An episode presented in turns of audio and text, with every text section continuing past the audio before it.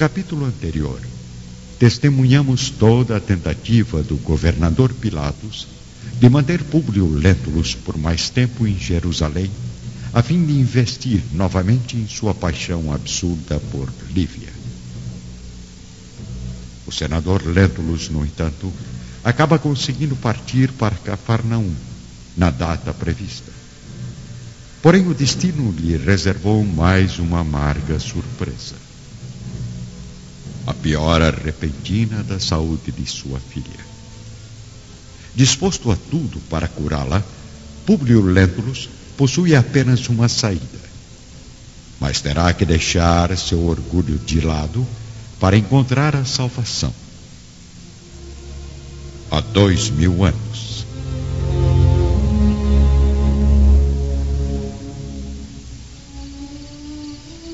Ainda sós com Sulpício Tarquínios no terraço do novo recanto, Públio Lentulus absorve com atenção as palavras do guardião sobre o novo profeta.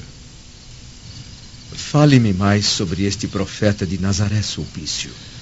Como o senhor sabe, eu fiquei intrigado com o que presenciei há alguns tempos em Jerusalém.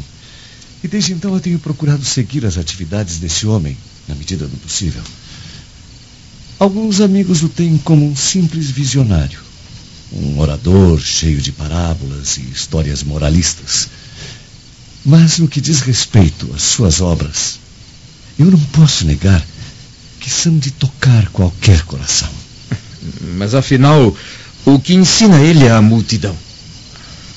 Prega ensinamentos que vão contra as nossas mais antigas tradições, como, por exemplo, a doutrina de amar aos próprios inimigos e a fraternidade absoluta entre todos os homens. Isto é inconcebível. Conclama os ouvintes a buscarem o reino de Deus, mas não se trata de deuses como os nossos. Ao contrário, fala de um Pai cheio de misericórdia que nos observa do Olimpo, conhecendo todos os nossos pensamentos. Mas este homem é uma ameaça a tudo que a tradição nos ensina. Mas o pior, senador, é que esse homem excepcional com esses princípios de um novo reino, invade as mentes dos humildes como um porta-voz dos deuses, nascido para reivindicar os direitos dos judeus. E que providências adotam as autoridades da Galileia para exterminar essas ideias revolucionárias? Enquanto isso, no interior da nova residência dos Létulos, vemos Lívia com as servas Ana e Semele, orando pela pequena doente que se encontra no leito à beira da morte. Deuses supremos, que me deram a felicidade de ser mãe. Como podem, ao mesmo tempo, trazer tamanha tristeza a um coração materno? Senhora Lívia, não sei se devo lhe dizer, mas eh, creio que somente o profeta de Nazaré será capaz de salvar a pobre criança. Eu também. Eu também creio profundamente nas virtudes deste homem. Mas meu marido, Ana, jamais aceitaria que recorrêssemos à sua ajuda. Mamãe, você ainda está aí? O pequeno Marcos acordou e deve estar com fome. Vá confortar o bebê, Semele. Agora eu não posso tirar os olhos de Flavinha. E se eu conseguisse levar seu problema ao conhecimento do profeta dentro de total discrição. Que? A senhora me daria autorização para isso, dona Lívia? Publi e Sulpício ainda conversam no terraço. Alguns movimentos isolados de oposição ao profeta já andaram ocorrendo mas nada que chegasse ao conhecimento das altas patentes do Império. Bem posso notar que se trata de um homem simples do povo, a quem o fanatismo dos templos judaicos encheu de ideias sem justificativa. Creio que as autoridades nada têm a temer, pois trata-se apenas de um simples pregador humilde e fraterno, completamente ultrapassado em relação às conquistas do nosso tempo. Eu não tenho tanta certeza disso, senador. Para dizer a verdade, eu mesmo, às vezes, tenho estranhos pressentimentos em relação a este homem. Sinto que ele não pode ser criatura tão vulgar como supomos. Então deveria conhecê-lo, senador. Quer que eu organize um encontro particular? De modo algum, Sulpício. Eu não posso desmoralizar minha autoridade perante o povo. Creio nos deuses para a melhora de minha filha, a fim de voltarmos em breve ao progresso de Roma, onde não existem tais profetas e agitadores populares como este vindo de Nazaré.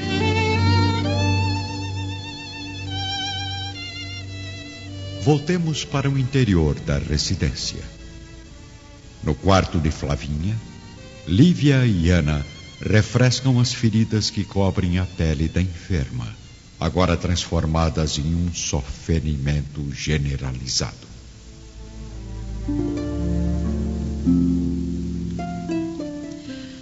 Acho que Flavinha conseguiu dormir, senhora Lívia. Ai, obrigada por tudo, Ana. Sem você ao meu lado, jamais teria forças para tratar de minha pobre criança. Ana, coração bondoso e sensível, é agora a companheira predileta de Lívia dentro dos afazeres domésticos. É na serva, inteligente e afetuosa, que a alma carente de Lívia encontra um verdadeiro recanto para as confidências e desafios da vida.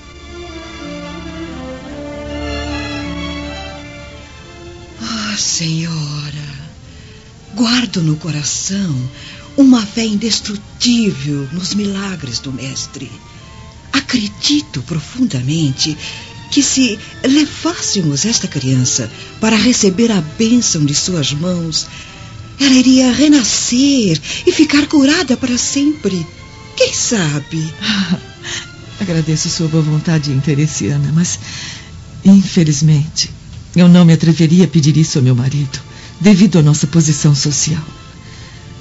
Mas no fundo do meu coração, gostaria de conhecer este homem extraordinário, de quem sempre me fala.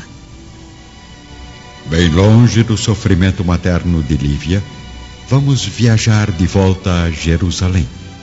Ao gabinete do palácio governamental, onde Pôncio Pilatos escreve, solitário, uma carta à sua paixão distante. Amada Lívia, já se passaram mais de 30 dias e eu não deixei de sonhar com sua imagem. Uma só noite. Seu perfume, seu olhar, suas formas. Tudo continua em minha mente.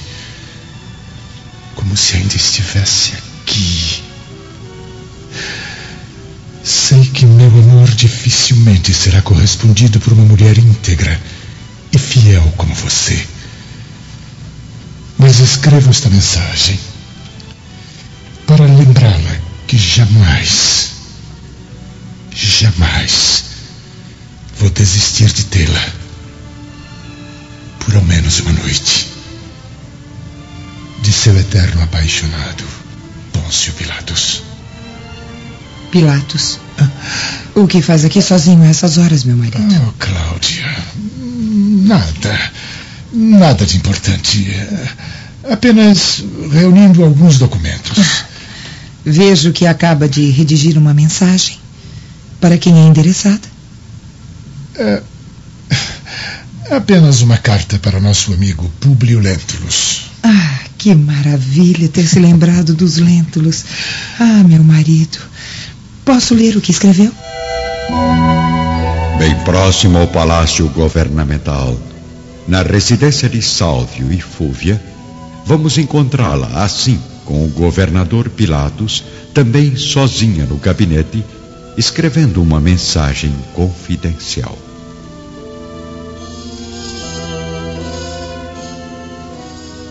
Caro Sulpício, já se passaram mais de 30 dias e ainda não me enviou nenhum relatório sobre os acontecimentos. Aguardo ansiosamente a sua mensagem, a fim de colocarmos em prática a segunda fase do plano. Estou com saudades. Não aguento mais dividir o leito com o corpo flácido e velho de Sálvio. E Pôncio Pilatos já não me procura mais. Parece que ficou profundamente deprimido com a partida de Lívia Lentulus. Espero sua carta, suas notícias e principalmente espero por você para continuarmos com mais calma em seus aposentos o que começamos nas termas de meu palácio. Fúvia. Fúvia? Hã? O que faz você aqui em meu gabinete a estas horas da noite? Ah, Sálvio, ainda acordado? Procurei por você em nosso leito, mas não sentia maciez do seu corpo. Venha. Vamos voltar para a cama, querida. Ah, senhor, ah, vamos dormir. Eu disse dormir, porque eu estou com uma dor de cabeça insuportável. Para quem você está escrevendo essa mensagem? É, para uma amiga romana. Ah, também preciso mandar uma carta importantíssima a alguém em Cafarnaum.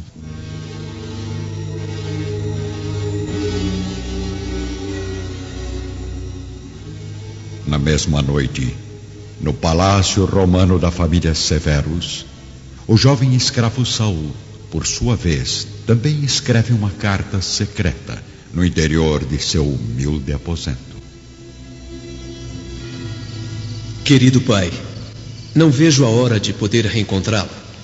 Desculpe a demora em mandar novas mensagens, mas os filhos do senador não me dão sossego, principalmente Plínio, que me explora o dia todo com o serviço das bigas. Soube que o amaldiçoado senador Lentulus partiu com a família para Cafarnaum e que sua filha está bastante doente. Mas todo castigo é pouco para aquele homem desalmado. Sei que prepara a vingança com paciência e sabedoria, meu pai. Por isso mesmo, longe de ti, tenho consciência de que nosso objetivo ainda é o mesmo: dar o troco a Públio Lentulus. Agora me despeço, pois já é tarde e temo que algum filho inconveniente do senador Flamínio me flagre a escrever a mensagem. Até breve, meu pai. Saúde de horas. Ainda acordado, escravo? É... Senhor Plínio, eu pensei que já estivesse dormindo. E estava. Mas acordei com o ruído irritante de um escravo escrevendo uma carta. É, é, carta? Como adivinhou? Ora, você mesmo me ensinou que é fácil notar um coração apaixonado. E eu venho reparando que o escravo ultimamente anda meio desatento, a vagar pelo jardim com os olhos perdidos no horizonte. Eu? Apaixonado, senhor? Quer dizer, bem, no fundo o senhor tem razão. Eu acabo de escrever uma carta secreta à minha possível futura esposa. Hum, vejo que as aulas de meu irmão, Agripa, já estão surtindo efeito. Posso ler a mensagem a fim de, de corrigir algum possível erro de grafia? Ah, ah, creio que não. Bom, como o senhor mesmo disse, certas mensagens devem ficar restritas apenas aos seus emissores e receptores, não é mesmo? Sabe, escravo, começo a apreciar o seu caráter cada vez mais. Quem sabe algum dia haverá um milagre e você será um senador ilustre como papai ou Públio Lentulus. Vamos reencontrar Lívia e a serva Ana a conversar sobre o profeta no quarto da pequena enferma. Nos últimos dias, senhora Lívia, o profeta tem recebido nos braços numerosas crianças. Certa vez, ao sair da barca do velho Simão, a fim de receber as graças do mestre, notei que muitas mães compareciam à reunião conduzindo os filhinhos, que se aglomeravam numa só festa, realizando uma bagunça ensurdecedora. Foi então que Simão e mais alguns discípulos começaram a afastar as crianças do profeta para que os adultos pudessem ouvir todo o encanto de suas palavras. Mas quando todos menos esperavam, ele sentou-se na pedra de costume e exclamou com uma ternura contagiante: Deixai vir a mim os pequeninos, porque o reino dos céus lhes pertence. Houve então um grande silêncio entre os ouvintes, enquanto todas as crianças corriam em direção ao mestre, beijando sua túnica, com a felicidade estampada nos pequenos rostos. Ah, como eu gostaria de ter presenciado essa cena. Uma cena tão maravilhosa, Ana. Muitas crianças eram enfermas, que as mães conduziam aos sermões a fim de que se curassem de males antigos ou de doenças consideradas incuráveis. E é uma pena, minha companheira. Mesmo eu possuindo à mão todos os recursos materiais, não poder receber as graças do seu mestre. Não se preocupe com isso, senhora. Não são apenas as mulheres humildes do povo como eu que comparecem às pregações. Numerosas senhoras de elevado nível social também assistem às lições de vida do profeta, misturando-se aos pobres, aos escravos. E o mestre não despreza ninguém. Apenas uh, se esquiva dos mais favorecidos para levar seus milagres às criaturas mais infelizes. Diante da presença do senador, Lívia e Ana se calam, entregando-se aos cuidados com a pequena enferma, que voltou a acordar e a ouvir as palavras de Ana sobre Jesus. Públio Lentulus, então movido apenas pela emoção de um pai desesperado, ajoelha-se ao lado do leito da filha com os olhos a transbordar em lágrimas. Filhinha, minha pequena Flávia, o que você quer que o papai faça para que hoje consiga dormir melhor? Prometo lhe comprar muitos brinquedos, novas vestes. Diga, é só dizer o que deseja. Não adianta, meu marido. Não adianta. Presentes não irão trazer a saúde de nossa filha de volta. Mandarei buscar tudo o que quiser. Enviarei a Roma um assistente apenas para lhe trazer todos os novos brinquedos. Papai. Sim, filhinha. Eu quero. Sim. Eu só quero um presente. Diga. O profeta de Nazaré. Enquanto Públio, Lívia e Ana ainda recebem emocionados o choque das palavras da pequena enferma, vamos nos dirigir a Jerusalém, onde no gabinete de seu palácio o governador Pilatos ainda conversa com a esposa Cláudia. Não, Cláudia. Você não pode ler minha mensagem ao senador Lentulus. Onde é que já se viu? A mulher do governador ficar lendo a correspondência particular do marido? Ah, e que assunto tão particular meu marido tem a tratar com Públio Lentulus? Nada que lhe interesse. Agora suma daqui. Vá para os seus aposentos. Eu disse seus aposentos. Ah. Porque esta noite eu quero ficar sozinho, sem ser incomodado. Por ninguém. Me desculpe, Pôncio. Queria apenas enviar, junto com sua mensagem, algumas palavras à minha amiga Lívia Lentulus. Pois então não precisa ficar preocupada. Já tomei essa providência. O dia seguinte amanhece trazendo preocupações ainda mais sérias para Públio e sua família. A situação de Flávia está no auge da angústia e as esperanças começam a se esgotar. Ainda cedo, vamos encontrar o senador com a esposa sozinhos no seu aposento. Públio, por que não esquece os rigores da nossa posição social e procura este homem generoso? Eu, eu creio que é a única saída para salvar nossa filha. Deve haver outra forma. Ouvi dizer que em Jerusalém existe um velho doutor que usa o poder das ervas para tratar dos doentes. Não há mais tempo, meu marido. Nossa filha não irá aguentar mais uma longa viagem, nem suportará a possível chegada deste doutor de Jerusalém. Pense em uma solução mais imediata. Todos por aqui se referem às ações do profeta, empolgados por sua bondade infinita.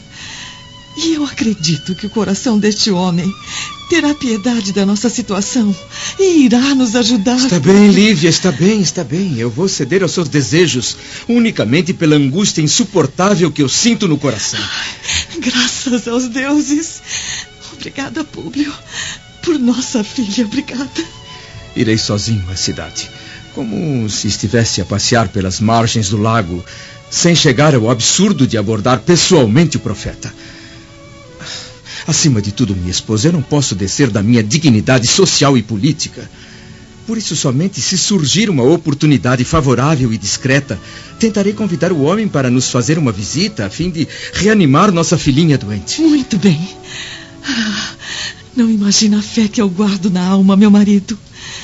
Sem dúvida, o médico das almas saberá que por trás da sua posição de senador do império existem corações que sofrem e choram.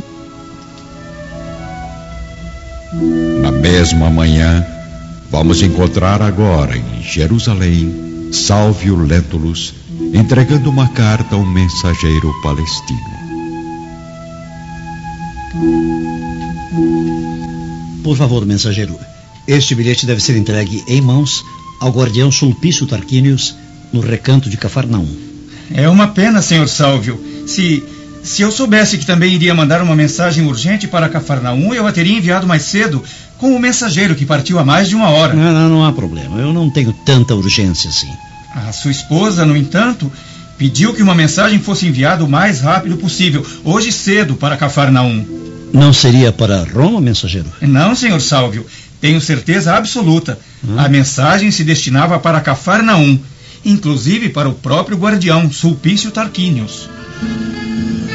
De volta a Galileia, o senador Lentulus está agora entre os servos e os pescadores, ao redor da antiga fonte de Cafarnaum. Os humildes trabalhadores, ao notar sua presença imponente, recolhem-se nas casas, encarando-o de longe, sem esconder uma certa curiosidade. Uma hora Públio Lentulus permanece vagando sozinho, pensando, refletindo, tentando imaginar como seria seu encontro com o profeta de Nazaré. Onde estará o profeta neste instante? Não seria uma ilusão as histórias sobre os seus milagres? Pelos deuses, o que é que eu estou a fazer neste lugar? Desprezando completamente a hierarquia social, servindo de comentários e olhares duvidosos destes miseráveis escravos. A centenas de metros do senador, em sua residência, vamos ver Lívia e Ana consolando a pequena Flávia.